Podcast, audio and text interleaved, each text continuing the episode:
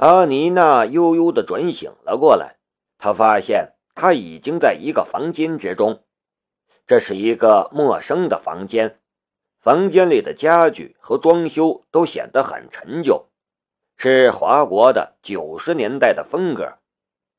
透过窗户，她看到了一片树林，树木的叶子已经凋落的差不多了，还有远处的山峰。整个画面都显得很萧瑟。这时，房间的门打开了，夏雷从门外走了进来。卢卡斯，阿妮娜顿时激动了起来，她想从床上爬起来，可是将身体微微撑起来之后，便又躺了下去。她的身体软绵绵的，没有力气，很虚弱。夏雷走到了床边，躺着别动，休息两天就好了。我怎么了？阿妮娜不解的道。夏雷笑着说道：“你忘了你喝的那杯水吗？那杯水里有能让人假死的药，它能让你的心脏停止跳动，但只要抢救及时，你就会活过来。”马库斯和拉尔夫呢？阿尼娜想起了那个凶恶的同胞。夏雷说道：“他们被扣留了，你们的领事馆人员正在与我们这边的警方交涉呢。他们会被判刑吗？”夏雷摇了摇头：“不会，刁难一下他们就会放他们离开。我们的目的是救你。”而不是诬陷两个德国特工藏毒。如果他们要我的尸体呢？夏雷笑了一下。那他们就会得到骨灰。我们早就准备好了一份年龄与你相似的女性的骨灰，并从你的身上取了一下毛发粉碎，混在骨灰里。那些粉末里有你的 DNA，他们能怎么你的身份呢？当然，瑕疵肯定是有的，但只要我们一口咬定那是你的骨灰，他们也没有办法。阿妮娜这才彻底放松下来，她静静地看着夏雷，就连眼神里面都带着笑意。夏雷说道：“我们会给你一个新的身份，你可以在这里开始你的新的生活。”我想去你的公司上班，我和你一样，我也是机械师。”阿妮娜说道。“现在可不行，你得销声匿迹一段时间。你明白我的意思？这段时间非常敏感，如果有人看见你在我的公司上班，那可不是一件好事情。”夏雷回答道。“那……”我能干什么？我可不想一直待在这里。这里只是一个暂时的住处，等你的身体恢复之后，龙兵会给你安排好一切的。龙兵，这还是阿妮娜第一次听到龙兵的名字。夏雷笑道：“就是你见过的劳拉，你的妻子。”阿妮娜脱口而出，不过跟着又反应了过来。我想起来了，她不是你的妻子，你根本没有结婚。那个梁小姐才是你的女朋友，对吗？夏雷点了一下头。你爱她吗？爱。夏雷觉得谈这样的话题很尴尬。他说道：“我们。”阿妮娜打断了夏雷的话：“抱一下我吧。”夏雷愣了一下，他本来是想拒绝的，可一想到他是因为自己才沦落到今天这种糟糕的处境，他的心中又有些不忍拒绝。犹豫了一下，他伸出手去抱她。可发现一个坐在床边的人实在没法抱一个躺在床上的人。他耸了一下肩，抱不了。阿妮娜却说道：“你可以上床躺着，不就能抱了吗？”夏雷不知如何回答，只是抱一下，我需要你的安慰。我现在这个样子，也没法给你的未婚妻戴绿帽子，是不是？阿妮娜调侃的道：“可以看出来，她的心情已经好得多了。”夏雷苦笑了一下，硬着头皮上了床，与阿妮娜并排躺着，然后伸出一只胳膊给阿妮娜当枕头。阿妮娜静静地躺在夏雷的臂弯里，两人都没有说话。夏雷本以为与阿妮娜躺在一张床上，还搂着她，会是一种很尴尬的感觉。可奇怪的是，他没有，反而是一种很宁静的感觉。阿妮娜也许是太虚弱了，她很快就睡了过去。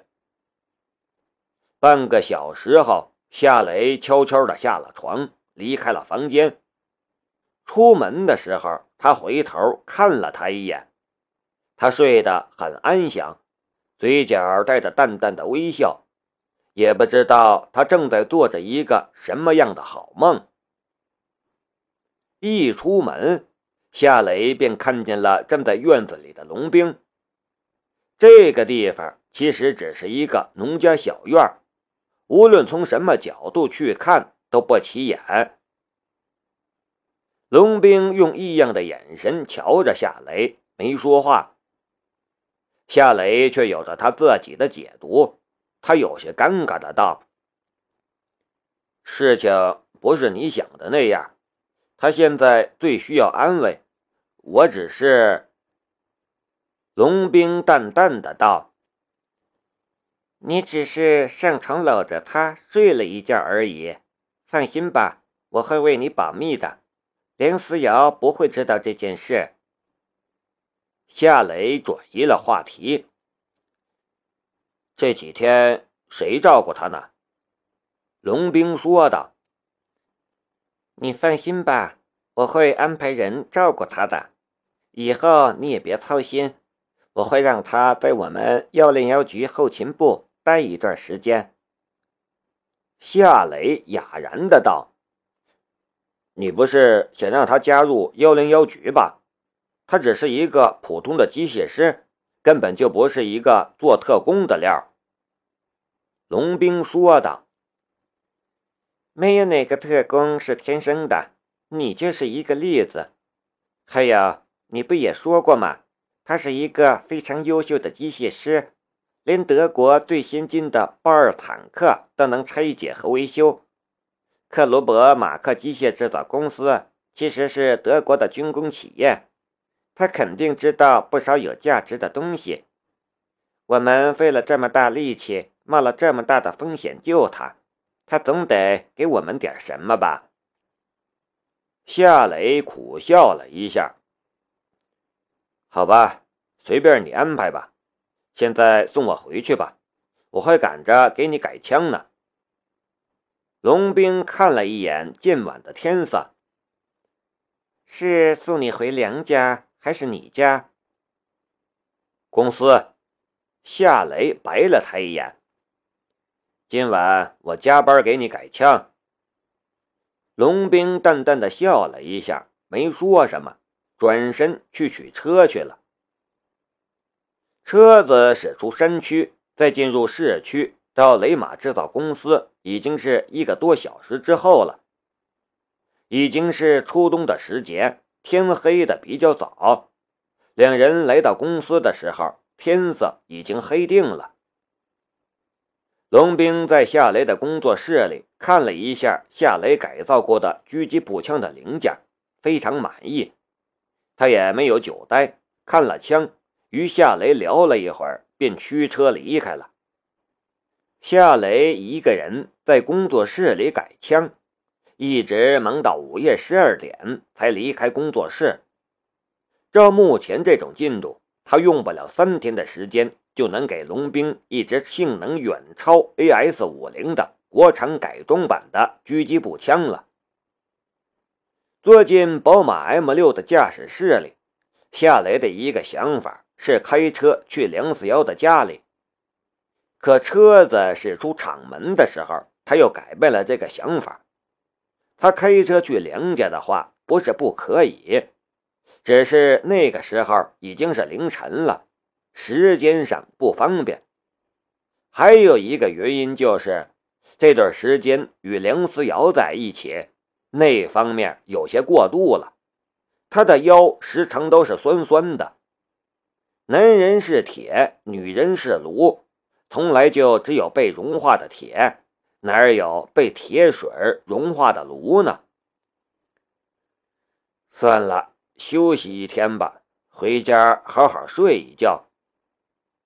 夏雷驱车往家开去，他敢肯定。如果他这个时候去梁思瑶那里，梁思瑶只要在他的身上磨蹭几下，说几句挑逗的话，他就又会忍不住与他做那种爱做的事情。他也经常这么干，自己都有些吃不消他了。回到小区，停好车，夏雷望了江如意家的阳台一眼。江如意的家里没有灯光。江如意也没有出现在阳台上。我在想什么呢？现在已经是凌晨了，他恐怕早就睡着了。夏雷收回了视线，往楼梯间走去。上了二楼，还没有开门，家里突然传来了踢踏踢踏的穿着拖鞋走路的声音，随后。门缝里也透出了一线灯光。谁会在家里？夏雷吃了一惊，正想透视一下屋里的情况的时候，房门突然打开了。出现在门后的居然是夏雪。夏雷哑然的道：“小雪，你什么时候回来的？不是又过几天才会回来吗？”夏雪打了一个哈欠，懒洋洋的道：“学校已经放假了，我提前回来了。晚上十点飞机才到机场，我也是刚回家不久。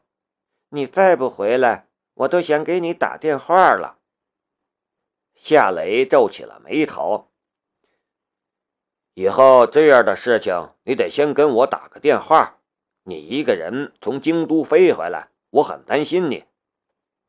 夏雪笑了一下：“哥，我都是成年人了，我知道我在干什么。你平时已经够忙的了，就不要再操心我了。你进来吧，别站在门口说话，会吵着邻居的。”夏雷进了门，他想说他两句，可话到嘴边又吞了下去。夏雪虽然早过了青春叛逆期，但她这种年龄的女孩也会叛逆，有自己的想法和意见，不会事事都听他这个哥哥的。说了他也不会听，又何必去说呢？夏雷其实也不是特别担心夏雪的安全问题，因为龙兵说过，有人专门在负责保护她。夏雪从学校回家，暗中保护她的人肯定也会有所行动。哥，你肚子饿不饿？我去给你泡方便面。”夏雪说道。“不，我在公司吃了盒饭。”夏雷往阳台走去，他心里很好奇，不知道这个时候暗中保护夏雪的人会不会在附近呢？如果在，他很想看看究竟是谁在保护夏雪。那我自己泡一碗，我肚子饿坏了。夏雪去了厨房，感情她是觉得肚子饿才起了床，然后在厨房的窗户口看到了夏雷驾车回来，才走过来开的门。夏雷走到了阳台上，视线飞快地扫过所能看到的所有的角落。小区里一切都很正常，在这个凌晨的时间段里，也没有人走动，倒是有几只猫在相互追逐打闹。